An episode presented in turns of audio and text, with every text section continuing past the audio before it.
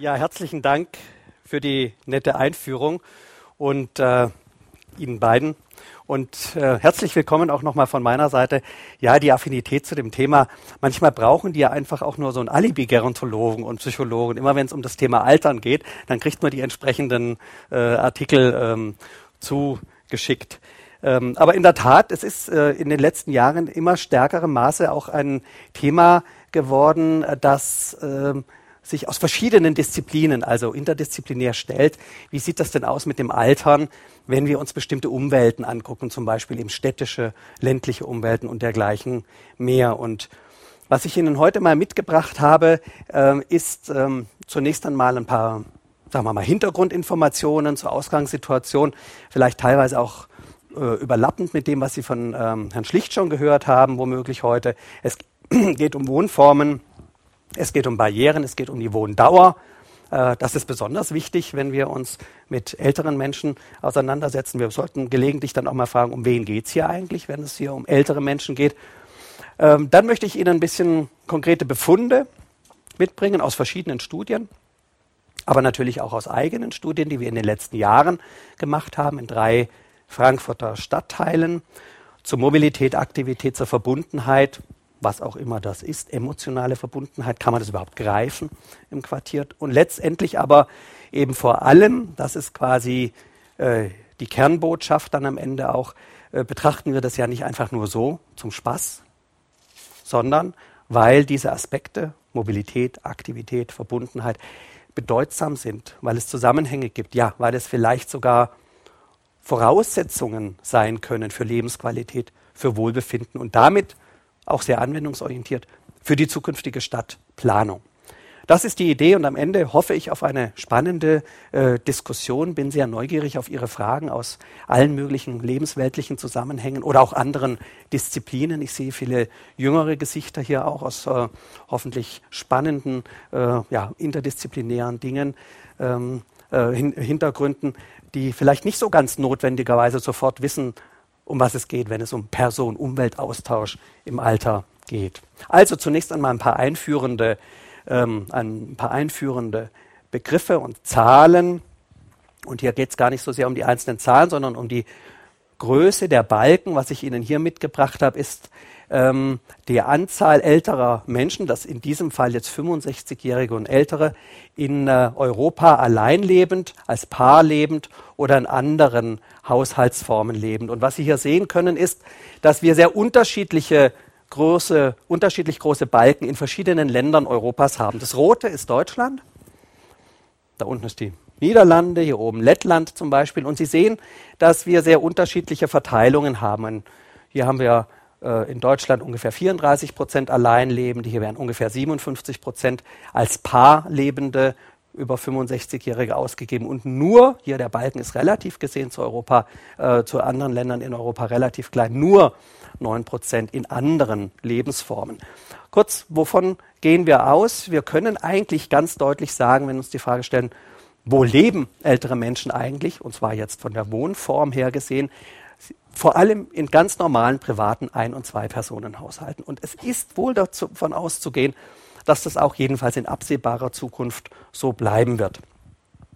In Deutschland sind ungefähr 48 Prozent in dieser Altersgruppe Eigentümer und wir wollen uns das natürlich auch noch mal ganz genau anschauen. Also hier haben Sie nun die Verteilung der über 65-Jährigen nach Haushaltsformen und wenn Sie von diesem Kuchen ein Stück abhaben wollten, dann wahrscheinlich ja womöglich das größte, nämlich das mit 93 Prozent. Das sind jetzt die exakten gemessenen Zahlen.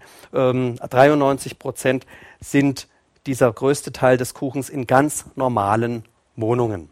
Es ist immer ganz nett, wenn ich mit Studierenden im ersten Semester in übrigens sozialwissenschaftlichen Fächern, also nicht etwa Ingenieurwissenschaften, äh, sowas zum ersten Mal präsentiere, dann frage ich immer vorher, na, was meinen Sie denn? Wie viel Prozent der über 65-Jährigen lebt denn so im Heim? Und in der Regel, wenn man sich mit dem Thema eben noch nicht befasst hat und als, ich sag mal, 20-Jähriger, dann gehen die Schätzungen immer so zwischen 50 und 70 Prozent leben im Heim. Ja, und dann wird diskutiert, nein, also ich habe gehört, sind doch nicht so viel, also 30 vielleicht nur. Und wenn man dann die Zahl tatsächlich eröffnet hier, dass es eben nur, schauen wir es uns mal an, eben nur ungefähr 4 Prozent sind, die im äh, Heim leben, dann ist man schon relativ erstaunt. Und dann stelle ich immer als nächstes die Frage, ähm, also zunächst mal stelle ich die Frage, wie geht es denen denn, die da zu Hause wohnen? Und dann ist auch erstaunlich, dass ungefähr die Hälfte derer, die zu Hause wohnen, eigentlich noch relativ fit sind. Diese Repräsentativerhebungen sind nicht mehr ganz so frisch, aber wir wissen, ähm, es ist sogar eher eine Unterschätzung. Also das heißt, es sind mindestens 50 Prozent, die eben auch jenseits der 80 noch relativ selbstständig sind. Das heißt nicht, dass man nicht ein bisschen Alltagsselbstständigkeit, Unterstützung bräuchte, vielleicht beim Waschmaschine ausräumen, beim Gardinen aufhängen, aber im Großen und Ganzen, im Großen und Ganzen ist es so, dass selbst jenseits der 80 ein hohes Maß an Selbstständigkeit da ist. Ja, und die nächste Frage, die ich dann stelle, ist, wie sieht das denn hier mit diesen vier Prozent aus, die in Alten- und Pflegeheimen wohnen, jenseits der 80? Dann geht die Diskussion wieder los. Also jenseits der 80, also da müssten es dann aber doch eigentlich viele sein, die dann im Heim leben. Also vielleicht eben 50 Prozent oder 70 Prozent oder vielleicht sogar 90 Prozent. Und selbst da, das ist, denke ich, auch für viele immer wieder überraschend, obwohl es ja heute durch die Presse an vielerlei Stelle geht, sind es eben nur, in Anführungsstrichen, nur 11 Prozent. Relativ gesehen wenig. Absolut gesehen ist es natürlich dennoch eine große Zahl an Menschen. Aber relativ gesehen sind es 11 Prozent der über 80-Jährigen, die im Heim lebt. Mit anderen Worten, äh, knapp 89 Prozent lebt in ganz normalen Privathaushalten oder eben diesen Sonderwohnformen oder betreuten Wohnanlagen. Und letzte Zahl in diesem Zusammenhang noch relativ neu, gemeinschaftliche Wohnformen. Darüber hat vor vielen Jahren Frau Dieck schon gesagt, eine Gerontologin in den 90er Jahren, darüber wird sehr viel mehr geredet als drin gewohnt. Ja? Wenn wir mal genau hingucken, sind es in Deutschland derzeit ungefähr 27.000 Personen, die in gemeinschaftlichen Wohnformen leben. Und äh, wir haben in Deutschland ungefähr bundesweit 900 verschiedene Wohnprojekte. Das ist trotzdem spannend. Ja, das ist quasi auch ein Labor, ein Labor, in dem Neues ausprobiert wird. Äh, wie leben, lebt alt und jung zusammen, mit Beeinträchtigung, ohne Beeinträchtigung oder nur alt mit alt äh, für wen ist das was, für wen ist das nichts und so weiter. Das ist natürlich alles ganz spannend. Auch spannend, weil es in die Nachbarschaft, weil es in die Kommune, weil es quasi in die Struktur drumherum natürlich hineinwirkt und Teil von Stadtplanung, von kommunaler Altenplanung eben auch sein kann. Weitere Voraus Informationen, einfach, dass Sie es mal gehört haben oder auch als Input für die kommenden Tage, für Ihre vielen Diskussionen, die hoffentlich kommen werden, damit Sie ein bisschen aufmunitioniert werden sozusagen. Wir wissen relativ viel über die Barrierehaftigkeit von Wohnungen. Das heißt, wenn wir in die Wohnungen reingucken, wissen wir, drei Viertel der über 65-Jährigen haben mehr als drei Stufen beim Zugang zur Wohnung und so weiter und so weiter. Zwei Drittel haben Barrieren zum Balkon. Ähm, 14 Prozent, nur 15 Prozent haben Wohnungen mit bodengleicher Dusche. Das ist etwas, was immer mehr im Kommen ist, aber eben derzeit noch nicht so vertreten, wie es eigentlich sein sollte. Stichwort Universal Design.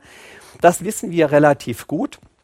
Wir können auch andere Befragungen hier, wir können auch schauen, äh, andersrum gewendet, ungefähr 5 Prozent der Älteren über 65 haben Wohnungen, die quasi barrierefrei sind. Und es gibt vom KDA, Kuratorium Deutsche Altershilfe, auch eine in Auftrag gegebene Berechnung, wie viele Wohnungen wir denn bräuchten, bräuchten in Deutschland, also bundesweit, die barrierearm sind, also nicht barrierefrei, sondern reduziert, ähm, äh, reduzierte Anzahl von Barrieren hätten, damit wir überhaupt quasi den in den nächsten Jahren kommenden Ansturm von Menschen mit insbesondere hier Mobilitätsbeeinträchtigung bewältigen könnten. Und da kann man sagen, bis zum Jahr 2020 bräuchten wir 2,5 Milliarden Wohnungen, deren Umbau die schlappe Summe von 39 Milliarden Euro kosten würde. Also wir machen dann nachher eine Sammlung, wenn Sie rausgehen. Können Sie sich gerne beteiligen. Und wenn wir mal schauen, wir haben derzeit 1,4 Millionen Wohnungen, die einigermaßen gut angepasst sind. Heißt, wir haben eine Versorgungslücke von ungefähr eine Million Wohnungen. Also nur damit Sie so mal ein paar Zahlen äh, bekommen, das hat jetzt noch nichts mit urban-ländlich zu tun, natürlich hauptsächlich urbane Räume, aber das sind so die Ausgangsbedingungen der Wohnsituation älterer Menschen. Schauen wir uns an, wo diese Barrieren sind. Und jetzt wird es schon langsam spannend. Das haben wir in einem europäischen Projekt vor einigen Jahren mal gemacht, in verschiedenen europäischen Ländern. Dann stellt man fest, dass knapp die Hälfte dieser Barrieren, die uns das Leben schwer machen im Alter, innerhalb der Wohnung sind. Aber 23 Prozent sind im Eingangsbereich und 30 Prozent im Nahbereich, sprich ungefähr 100, 150 Meter um die Wohnung herum. Und jetzt wird es langsam spannend. Jetzt nähern wir uns dieser Thematik Quartier, Umgebung, Nachbarschaft auch so ein bisschen an. Das heißt, es nutzt ja nichts, wenn ich eine barrierefreie Umwelt innerhalb der Wohnung habe, wenn ich dann im Eingangsbereich Türen, die schwer aufgehen oder irgendwelche Briefkästen, die äh, gefährlich sind oder Treppen, äh, wenn ich dort quasi dann Probleme habe außerhalb der eigenen vier Wände. Ich habe Ihnen mal ein paar Bilder mitgebracht. Das sind Bilder in diesem europäischen Forschungsprojekt, waren wir auch in Lettland, waren wir auch in Ungarn, wir waren in Schweden, wir waren in Großbritannien, wir waren in Deutschland und nein, es ist nicht Lettland, sondern es ist in diesem Fall Heidelberg. Und Sie sehen also, ähm, das ist etwas, was Sie überall finden, in den äh, scheinbar modernen äh, Ländern und Gegenden und in den scheinbar nicht so modernen finden Sie eigentlich dieselbe Struktur und Muster, hohe Schwellen, Autozugänge ohne Wetterschutz, sehr wichtig heute, auch jenseits der 80, instabile, unregelmäßige Wegoberflächen, sehr hohe, unre niedrige, unregelmäßige Trittstufen und so weiter. Warum ist das so wichtig? Weil wir wissen, dass zwei Drittel der Aktivitäten außer Haus, die äh, wir im höheren Alter, also jenseits der 65, hier jetzt wieder ganz grob gemessen, ähm, durchführen, finden im unmittelbaren Quartier statt. Ja, also nicht 20 Kilometer entfernt oder in der nächsten Stadt, sondern das meiste was passiert außerhalb der eigenen vier Wände, findet eigentlich in einem Umkreis von ungefähr fünf Kilometern statt. Das kann man heute sogar mit Tracking-Methoden und so weiter relativ genau sagen. Also das heißt, der Aktionsradius, der sieht so aus, 70 Prozent der Aktivitäten außer Haus ungefähr im Bereich von fünf Kilometern. Wichtige Nebenbemerkung. Das heißt nicht, dass Menschen auch jenseits der 80 ans Quartier gebunden wären oder gar ans Haus gebunden wären. Es gibt durchaus Mobilitätsaktivitäten, die weit weggehen. Ja, also so Mobilitätspeaks sozusagen, so mal weit weg, aber dann die alltäglichen Aktivitäten finden häufig im Nahraum statt. Also das heißt, dort ist eben auch ein Gestaltungsspielraum für Verbesserung von Wohn- und Umweltbedingungen gegeben. Andere Ausgangssituation, die Wohndauer. Hier jetzt ein Beispiel aus eben dem jüngsten Projekt mit knapp 670 bis 89-Jährigen in drei verschiedenen Stadtteilen. Sie sehen jeweils drei verschiedenfarbige Säulen, die verschiedenen kleinen unterschiedlich farbigen Säulen stehen für die drei Stadtteile. Ja, es gibt Stadtteilunterschiede, aber das ist jetzt gar nicht mein Punkt. Mein Punkt ist, dass wir, dass Sie hier sehen können, das sind die Zahlen, die ich drüber geschrieben habe. Im Durchschnitt sind die knapp 600 von uns besuchten Personen, die wir zu Hause besucht haben, knapp 38 Jahre in derselben Wohnung, 45 Jahre im selben Stadtteil und 59 Jahre in derselben Stadt. Ja, das ist eine Besonderheit, womöglich eben von den heute äh, insbesondere Älteren. Das wird vielleicht bei den nachrückenden Geburtskohorten etwas weniger werden. Aber das heißt, wir sprechen, wir haben hier eine sehr hohe Standortkontinuität. Ein Stadtplaner aus Heidelberg hat mir mal gesagt, wenn ich jemanden kenne mit 50 und der wohnt in meiner Stadt, dann weiß ich, dass der da auch alt wird und bleibt und 80 wird und 90 wird und am liebsten dort auch stirbt.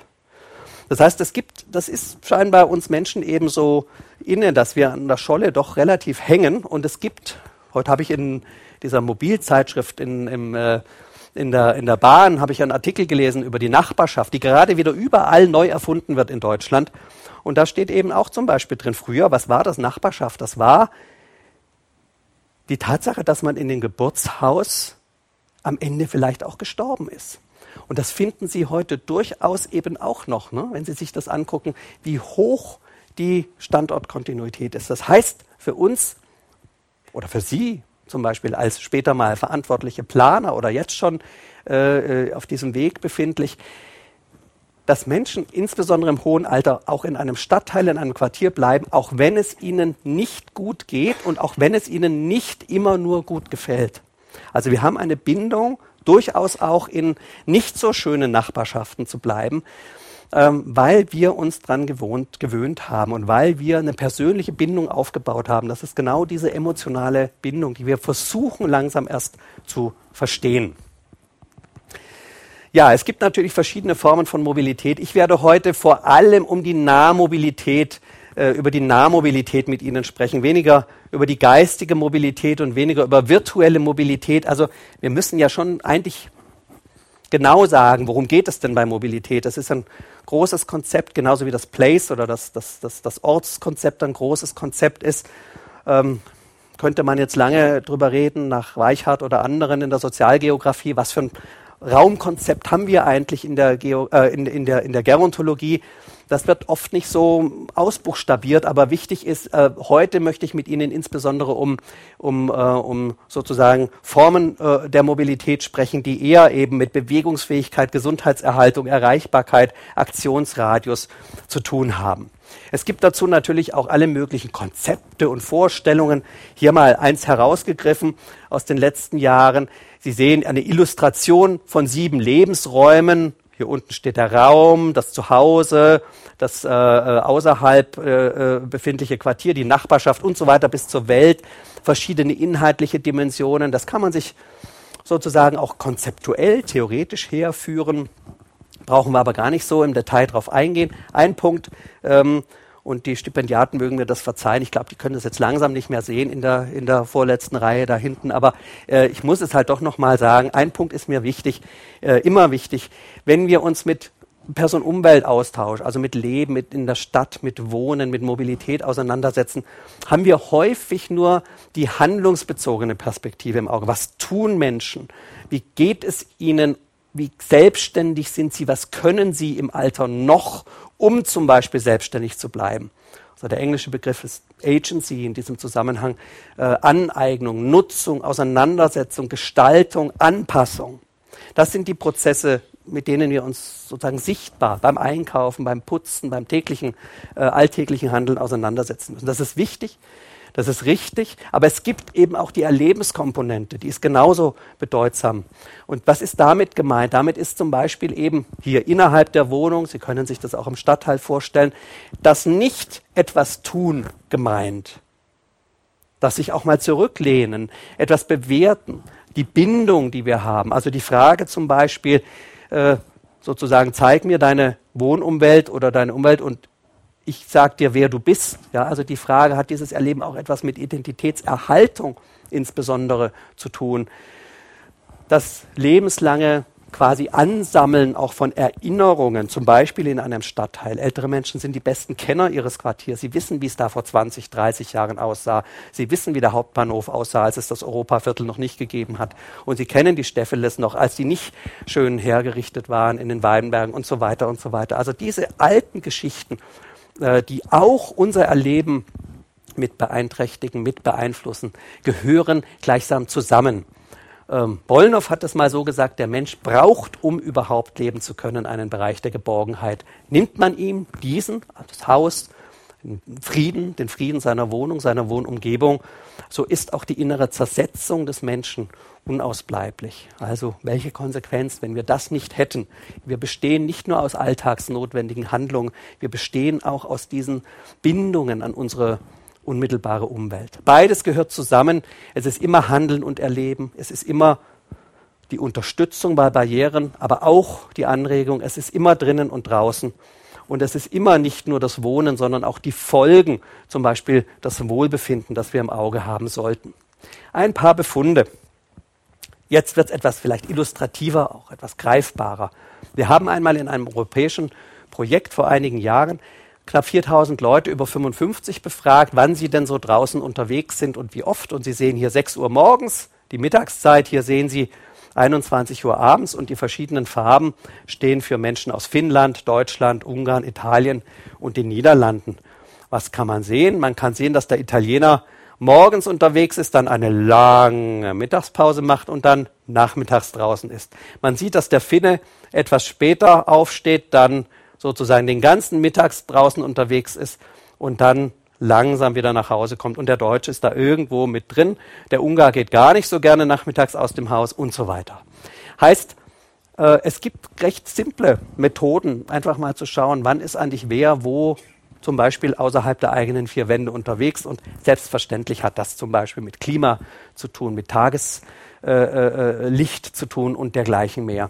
Das heißt, es sind so langsam jetzt Annäherungen an die Frage, was machen Menschen eigentlich außerhalb äh, der eigenen vier Wände? Wie sind sie mobil? Wobei die Konzepte Mobilität und Aktivität für die eher wissenschaftlich Interessierten unter Ihnen häufig nicht sauber getrennt werden. Das mal nur so nebenbei. Ist auch ein wichtiger Punkt. Und äh, können dann uns die Frage stellen, ja, wie kann man das zum Beispiel unterstützen, fördern? Ähm, wie kann man da behilflich sein? Hier wieder aus dieser Frankfurter Studie mit den drei Stadtteilen. Drei Stadtteile, drei verschiedene Striche. Was sehen Sie hier? Aktivitäten außer Haus in den letzten vier Wochen. Es war eine Liste aus maximal 18 Aktivitäten. Nein, es sind nicht hier die Stadtteilunterschiede, sondern es sind die Altersunterschiede. Also die jungen Alten, die jungen Fitten 70 bis 79-Jährigen, das sind im Übrigen die jungen Fitten bei uns, ja. Und die 80 bis 89-jährigen Menschen, die eben häufig dann nicht mehr so gut gesundheitlich drauf sind oder auch alleine leben häufig, äh, sind dann insgesamt nicht mehr so häufig draußen unterwegs. Interessant war aber, dass wenige, dass wenige, dass also knapp 18 Prozent nur gesagt haben, dass sie in den letzten vier Wochen, also im letzten Monat, innerhalb einer typischen Woche im letzten Monat, nie oder nur selten außer Haus, außerhalb der eigenen Wohnung unterwegs gewesen sind. Wovon hängt das nun ab? Es hängt eben sehr stark von Gesundheit und nicht nur von den räumlichen Bedingungen ab. Es hängt von sozialer Kontrolle ab. Es hängt von Quartiersverbundenheit, von erlebter Sicherheit und, wer hätte das gedacht, natürlich auch von Autobesitz ab. Ähm, da kommt der Führerschein nochmal ganz anders im Übrigen, nicht nur für den Rollator, sondern auch für das Auto dann äh, zur Sprache. Äh, das ist natürlich ein ganz wichtiges Fortbewegungsmittel, insbesondere in Stadtteilen, wo sie eben keine gute ÖPNV-Anbindung haben. Aber das äh, ist ja auch naheliegend.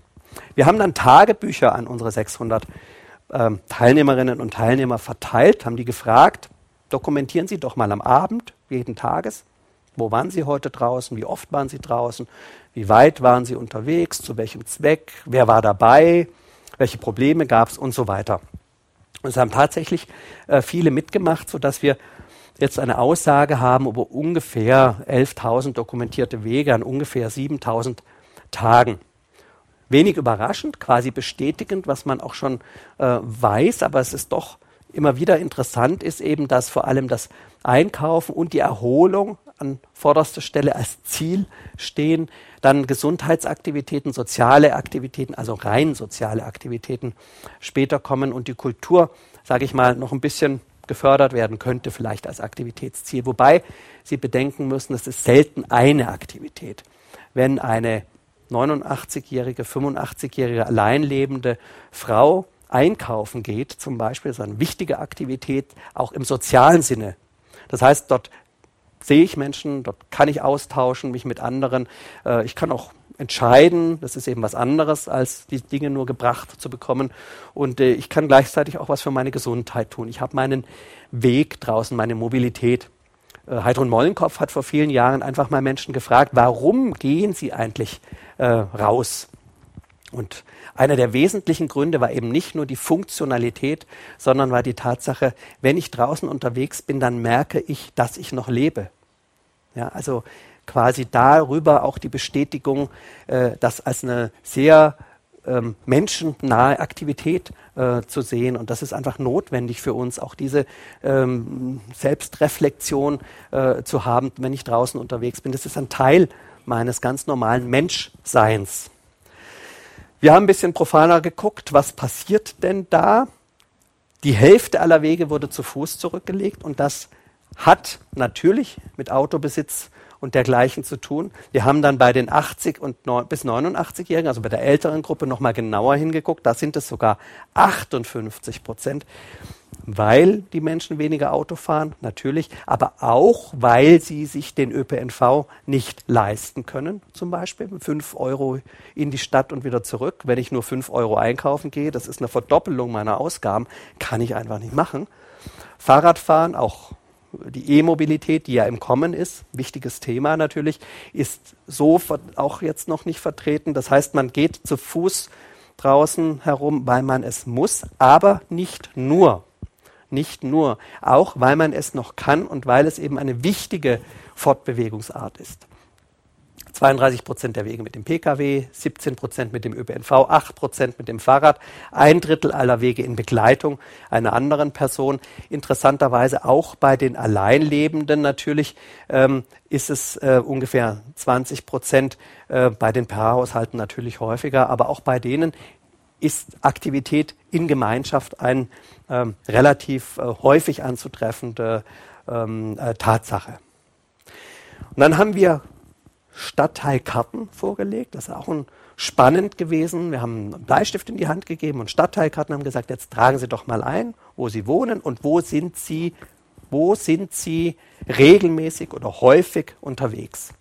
Klar, das ist jetzt keine objektive Tracking-Messung, wie man das vielleicht heute auch macht, aber Sie sehen hier so eine Heat-Grafik, also umso dunkler, umso häufiger überlappen sich hier die Wege von den Befragten. Hier haben wir mal einen Stadtteil, habe ich Ihnen mal rausgenommen, 193 Befragte, 70 bis 89 Jahre alt.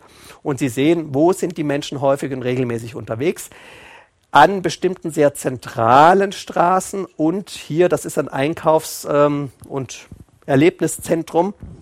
Da sind die Wege innerhalb sehr unterschiedlich, aber natürlich hier knubbelt sich sozusagen die Aktivität auch. Ähm, ich komme da gleich nochmal drauf zurück. Äh, die Menschen haben ja nicht nur da gelebt, ja, sondern die haben hier überall gelebt. Das heißt, der Stadtteil, der Stadtteil wird als solcher sehr zentral wahrgenommen. Zentrale Aktivitäten im Zentrum von Stadtteilen sind etwas, was wir in allen drei von uns untersuchten Stadtteilen gefunden haben. Ich komme auf diese Karte gleich nochmal zurück, wenn es auch um das Erleben geht. Dann haben wir natürlich bei Aktivitäten auch nach sozialen Aktivitäten gefragt. Und hier habe ich etwas rausgesucht für Sie, was ich spannend fand im Zusammenhang mit Verbundenheit und mit Wohlbefinden und mit außerhäuslicher Aktivität. Nämlich es sind die sogenannten niedrigschwelligen Formen sozialer Teilhabe. Da müsste ich jetzt so ein bisschen übersetzen. Also nicht die komplizierten Aktivitäten des sozialen Austausches. Es ist nicht jeder äh, ein, ein, ein, ein, ein Vereinshuber. Ja? Es muss nicht jeder mitmischen und, und, und ähm, quasi die, die, die äh, Aktivitäten in Vereinen nach vorne bringen oder ein, ein, ein, ein, Amt haben in, einem, in einer Partei oder in irgendetwas, sondern es sind die, äh, sind die Fragen mitbekommen, was in der Nachbarschaft äh, geschieht zum Beispiel. Das ist diese äh, das ist dieses, ähm, diese, sind diese drei Balken oder über die Geschehnisse in der Nachbarschaft reden oder eben Geschehnisse in der Nachbarschaft beeinflussen. Und Sie sehen schon, dass darüber reden und das mitbekommen, was passiert, sind ganz wichtige Dinge, die quasi eine passive Form der Teilhabe sind, also deswegen niedrigschwellig. Ich muss nicht was tun, ich krieg's aber trotzdem mit durch das offene Fenster oder durch die Aktivitäten auf dem Hof oder durch die Dinge, die um mich herum in der unmittelbaren Umgebung passieren, die wirken sozusagen auf mich zurück und ich fühle mich als Teil meines Quartiers, meiner Nachbarschaft. Ganz wichtig, insbesondere im sehr hohen Alter und eben auch äh, hier deutlich zu sehen, kleine Stadtteilunterschiede sind dann da dabei, aber eigentlich in allen drei Stadtteilen bedeutsam. Jetzt kommt dieselbe Grafik nochmal mit einer anderen Frage verbunden. Wir haben nämlich auch gefragt, können Sie den Bereich einzeichnen, also quasi umranden, den Sie als Ihr persönliches Quartier bezeichnen würden. Also jetzt nicht mehr, was tun Sie, handeln, Agency, sondern wie verbunden fühlen Sie sich, wie erleben Sie Ihren Stadtteil, dieses Belonging, diese andere Ebene dieser Verbundenheit. Und da sehen Sie auch wieder, es ist eher eine Zentralisierung im Stadtteil hier ist ein Park, hier sind eher die äh, Versorgungseinrichtungen oder sozialen Austauscheinrichtungen. Und egal, wo die Menschen im Stadtteil lebten, sie haben hier eher die zentralen Einrichtungen, in denen man viel unterwegs ist. Das sind auch die Räume, die einem wichtig sind für die eigene Verbundenheit. Heißt, trotz gleichmäßiger Verteilung der Wohnorte über den gesamten Stadtteil ergeben sich solche, wir haben das geteilte Nachbarschaften genannt, rund um die Versorgungs- und Erlebniszentren. Wenn ich es in die Anwendung, in die Praxis übersetze, wenn Sie sich also die Frage stellen, wo muss ich hinschauen, wenn Sie in den nächsten Tagen mit Papier und Bleistift bewaffnet sozusagen rausgehen in die Stadtteile oder wenn Sie später mal selber Stadtteile, Städte planen sollen, wenn sie selbst aktiv sich fragen, wo sie im Alter vielleicht leben wollen, dann ist immer die Frage, Maßnahmen zur Verbesserung des Alterns am besten dort, wo auch viel los ist. Dort, wo man sich auch natürlich verbunden und aufgehoben fühlt.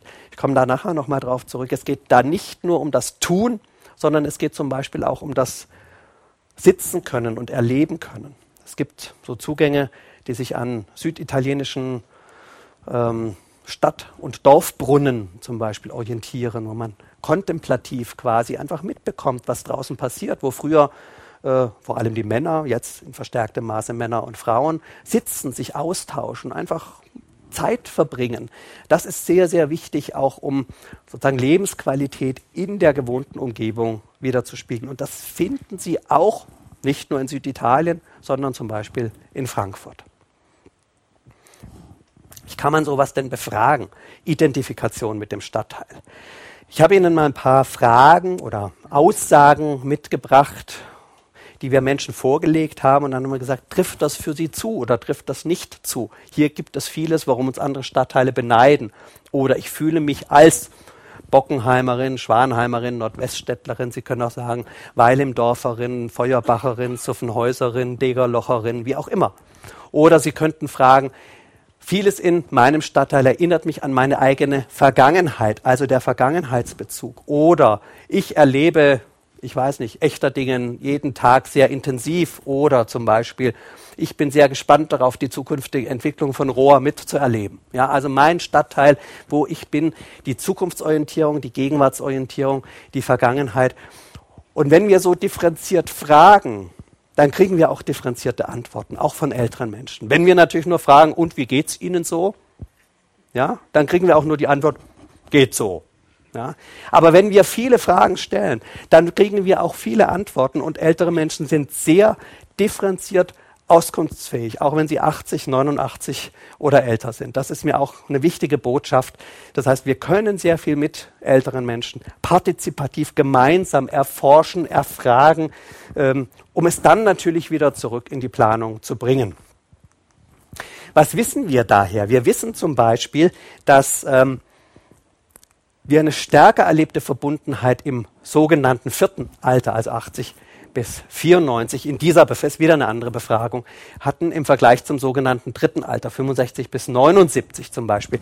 Das ist ein Stadtteil in Darmstadt-Aheilgen gewesen zum Beispiel. Hier haben wir in Darmstadt Menschen äh, im höheren Alter befragt. Wir haben aus dieser Frankfurter Studie herausbekommen, dass wenn wir Menschen eben auch zum Beispiel sehr differenziert fragen, was hat sich denn in den letzten fünf bis zehn Jahren in Ihrem Quartier, in Ihrem Stadtteil so getan? Was hat sich zum Guten, was hat sich zum Schlechten verändert? Mit dem Verkehr, mit der Nachbarschaft, mit den Einrichtungen, die Sie hier haben, dann sehen wir, dass insgesamt die Bilanz eher leicht negativ ist mir ist aber wichtig festzuhalten, dass ältere Menschen auch sehr viel positive Veränderungen berichten und letztendlich nur die Bilanzierung der Negativ und Positiven ein Stück weit negativ ausfällt. Aber wir haben sehr viel auch positive Veränderungen, Entschleunigungserfahrungen zum Beispiel oder auch in der Nachbarschaftszusammensetzung hat mehr so das Vorurteil, ältere Menschen sagen, es ist alles schlechter geworden, ich kenne die da alle nicht mehr um mich herum und ach, was die da kochen, das riecht so. Und das ist ein Teil der Erfahrung. Wir haben aber auch ganz andere Nachbarschaftserlebniserfahrungen zum Beispiel, wo man aufeinander zugeht, wo man tatsächlich auch Offenheit ähm, hat oder wo es Einrichtungen in der Nachbarschaft gibt, die durchaus angenommen werden. Natürlich haben sie auch die klassischen Kritik über Läden, die zugrunde gehen, Ein-Euro-Läden, die irgendwie nicht das anbieten äh, und so weiter. Also die Bilanz ist leicht negativ. Auf die Zukunft hin haben wir gefragt, aller Voraussicht nach, was glauben Sie, werden Sie auch in fünf Jahren noch hier wohnen? Und dann haben die Leute geantwortet, ja, nein, weiß nicht. Ne, so, also Palette von Antwortmöglichkeiten. Und dann haben wir gefragt, und warum? Was glauben Sie, müsste denn geändert werden oder so bleiben? Damit sie in fünf Jahren noch in ihrem Stadtteil wohnen können. Und das war sehr spannend, was wir dann gehört haben. Aber diese Verbleibenserwartung hängt eben interessanterweise nicht von objektiven Problemen, Barrieren, Zugänglichkeitsbarrieren, die es durchaus gibt, ab, sondern eine hohe Verbleibenserwartung hängt eben ab von der erlebten Verbundenheit mit dem Stadtteil. Also wenn ich mich quasi zugehörig fühle, dann ähm, erwarte ich auch in fünf Jahren noch hier leben zu können. Und wir wissen nun aus der Gerontologie, das ist jetzt ein großer Schritt und da bin ich fast wieder bei dem Begriff, habe ich schon gehört, dass Herr äh, Schlicht den heute früh äh, verwendet hat, der Mortalität. Also das heißt, natürlich haben wir es auch mit Erkrankung oder mit Sterben und Tod zu tun. Und wir wissen zum Beispiel eben, dass die eigene Erwartung, wie lange ich noch leben werde, eine guter, ein guter Prädiktor, sagen wir, ein guter Indikator dafür ist, wie lange Menschen tatsächlich noch leben. Das heißt, unterschätzen Sie nicht so etwas wie die eigene Einstellung, gerade im sehr hohen Alter, jenseits der 85, jenseits der 89, als wichtiger Indikator für das tatsächliche Leben im sehr hohen Alter. Die letzten drei, vier, fünf Minuten möchte ich gerne mit Befunden zu Zusammenhängen mit Lebensqualität im Alter äh, verbringen.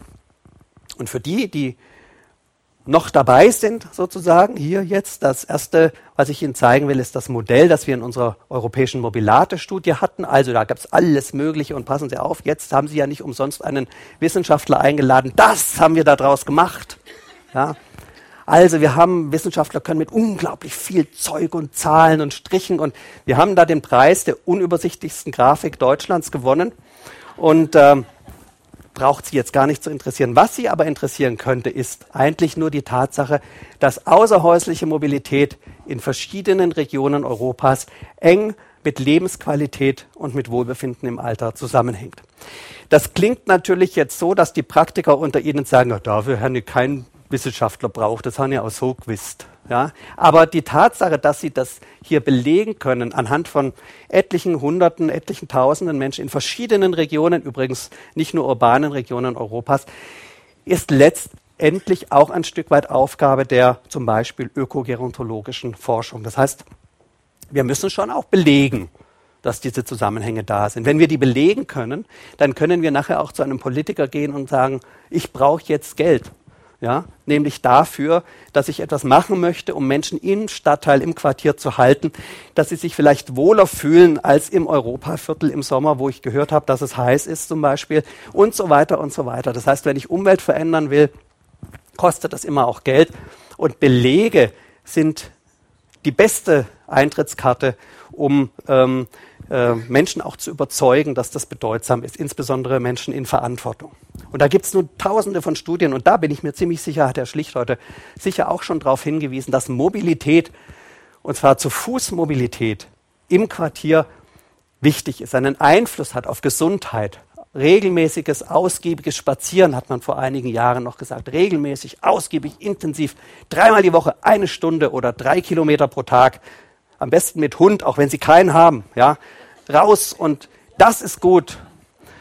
Da können Sie die Demenz verhindern. Mittlerweile weiß man, dass auch leicht dosierte Aktivität, halbe Stunde pro Tag, das Demenzrisiko zum Beispiel reduziert. Also nicht nur fürs Wohlbefinden gut ist, sondern nachweislich, nachweislich einen Einfluss hat auf die Vermeidung von Erkrankungen.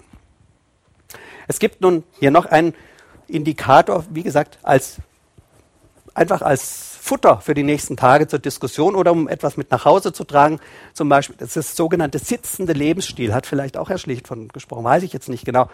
Also weniger als 5000 Schritte pro Tag ist so eine mögliche Definition von sitzendem Lebensstil. 53 Prozent der Amerikaner haben sitzenden Lebensstil. Aber das nur am Rande. 5000 Schritte pro Tag ist nachweislich sozusagen gut hat also einen nachweislichen Zusammenhang mit der Vermeidung von bestimmten Erkrankungen, also nicht nur mit der Erhöhung von Lebensqualität, sondern mit Gesundheit. Es gibt so kleine Schrittzähler, vielleicht wenn Sie die irgendwo mal bei Chibo oder sonst wo äh, finden oder wenn Sie die von Ihrer Krankenkasse geschenkt bekommen, Probieren Sie es mal aus. 5000 Schritte, was bedeutet das für Sie persönlich in Ihren Wegen? Kriegen Sie das hin? 5000 Schritte pro Tag? Darunter sozusagen spricht man von sitzendem Lebensstil. Und das ist auch der Grund, warum ich jetzt nicht sitze. Na, weil ich heute noch was für meine, für meinen, für meine 5000 Schritte tun muss. Gut, wir haben, wie gesagt, Menschen befragt. Es ist relativ simpel. Wie viel, wie viel können Sie draußen zu Fuß gehen ohne Schwierigkeiten? Wie weit können Sie gehen? Und haben dann Lebenszufriedenheit erfragt. Das kann man messen, also gut, da gibt es Instrumente für. Und Sie sehen hier den Zusammenhang. Umso mehr Menschen außer Haus zu Fuß ohne Schwierigkeiten gehen können, umso zufriedener sind sie. Ganz simpel, kann man immer wieder replizieren, äh, diese Zusammenhänge. Die eigenen Füße sind das wichtigste Verkehrsmittel älterer Menschen. Ähm, nicht nur älterer Menschen im Übrigen. Ja? Nicht nur ältere Menschen. Aber hier geht es mir natürlich jetzt insbesondere auch darum, dass auch bei zum Beispiel Mobilitätseinbußen das zu Fuß unterwegs sein dennoch bedeutsam ist. Ja, wir konnten das auch in einer anderen Studie mit Menschen mit Demenz, beginnender Demenz und auch etwas weiter fortgeschrittener Demenz zeigen. Äh, das ist jetzt hier heute nicht Thema, aber ich dachte, ich bringe es Ihnen auch mal noch mit als, als Randbemerkung dass diese zu Fuß Aktivitäten im Quartier, dort wo ich mich jedenfalls früher ausgekannt habe, nicht die entfernte Aktivität, aber dort wo ich lange quasi Gewohnheit hatte, draußen unterwegs zu sein, dass das bedeutsam ist, auch bei Demenz für das Wohlbefinden. Das können wir heute einigermaßen gut sagen. Also nicht die irritierende Aktivität in einem Raum, wo ich mich nicht auskenne, weit weg, sondern in der unmittelbaren Umgebung. Besonders dann, wenn Sie vorher natürlich dort lange gelebt haben und quasi diese Wege auch gewohnt waren oder gegangen sind. Ja, nochmal äh, eine, ein, ein Blick auf Zusammenhänge Selbstständigkeit, Wohnfläche, Nachbarschaftsqualität, Quartiersverbundenheit und das Nicht-Alleinleben bei den jungen Fitten, äh, unsere jungen Hüpfer 65 bis 79 im Vergleich zu unseren etwas älteren 80 bis 94-Jährigen. Plus steht für positive Zusammenhänge, Minus steht, wer hätte das gedacht, für negative Zusammenhänge. Was finden wir? Innerhalb der eigenen vier Wände finden wir das, was bei den jüngeren Menschen gut ist, für die Lebensqualität, was positiv zusammenhängt, ist im höheren Alter manchmal eine Belastung, also die Wohnfläche. Ja, also auch das ist ein Befund, den man immer mal wieder findet, den äh, ist natürlich auch nicht, ist auch vorstellbar, ja, wenn man dann mehr zu tun hat innerhalb der eigenen vier Wände. Außerhalb aber ist Quartiersverbundenheit, Nachbarschaftsqualität, äh, kann gar nicht genug sein, mit anderen Worten. Ja, also das nimmt noch an Bedeutung zu, äh, als, wie wir sagen, äh, Indikator für Lebensqualität. Die Wohnfläche ist quasi ambivalent im Verlauf des Alterns. Die Nachbarschaftsqualität und Verbundenheit ist nicht einmal Risiko und dann Ressource. Sie ist immer Ressource für Lebenszufriedenheit. Und zu guter Letzt, zu guter Letzt, ich sage es ja nochmal, Sie haben sich ja nicht umsonst einen Wissenschaftler eingeladen. Eine eine unübersichtliche Grafik musste ich jetzt noch reinbringen, aber ich führe sie dadurch. Haben wir mal eine etwas komplexere Analyse gemacht. Also nicht nur hängt A mit B zusammen, sondern wir haben ein bisschen mehr in einen Topf geworfen. Ich führe sie da ein wenig durch. Wir haben nämlich gefragt, was hängt denn alles mit Wohlbefinden im Alter zusammen? Gesundheit, das ist bekannt, dass das mit Wohlbefinden zusammenhängt. Hier oben finden Sie Indikatoren des Handelns, zum Beispiel körperliche Aktivitäten äh, und andere Dinge mehr. Subtile soziale Partizipation hatte ich Ihnen vorher gezeigt, diese sozialen Aktivitäten. Hier unten finden Sie Erlebensaspekte, zum Beispiel soziale Kontrolle, soziale Zugehörigkeit oder die vorher kurz beschriebene Stadtteilverbundenheit.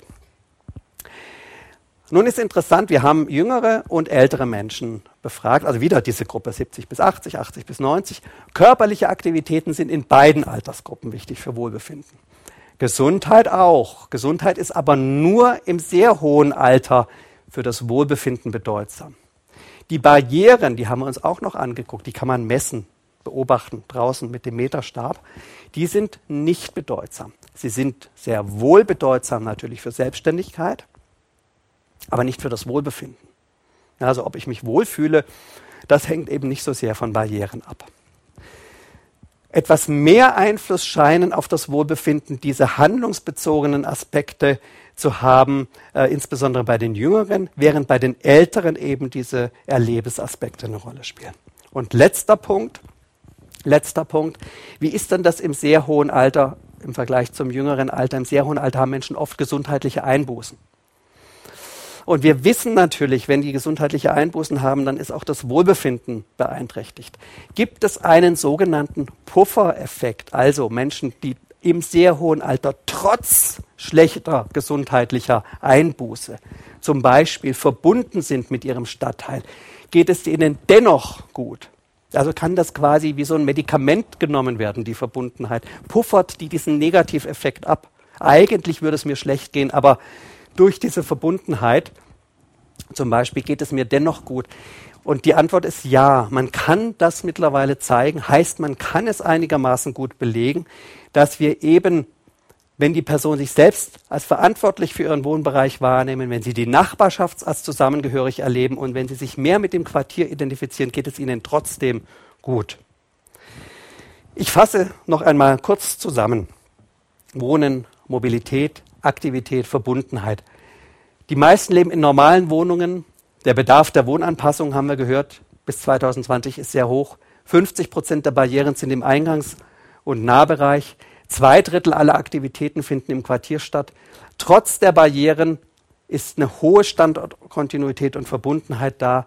Und wir haben festgestellt und immer wieder neu belegt, die Zugänglichkeit, die Fußläufigkeit, die zentrale Lage, dass die Gegend auch anregend ist, nicht nur im Sinne der Ausstattung, zum Beispiel mit, mit Shops und mit Läden, sondern eben auch etwas, was ich passiv, zum Beispiel einen Stadtpark, als angenehm erlebe oder eine Wasserfläche, eine Grünfläche, äh, ist besonders bedeutsam äh, jenseits der 80. Und diese subtilen Formen sozialer Teilhabe, mitbekommen, was passiert, mit den Nachbarn darüber reden können, was passiert, ist enorm wichtig für die eigene Verbleibenserwartung. Und was die Zusammenhänge betrifft, haben wir gesehen, es gibt diese vielfältigen Zusammenhänge zwischen Mobilität und Lebensqualität, der Vermeidung von Demenzrisiko, dem subjektiven Wohlbefinden bei Demenz.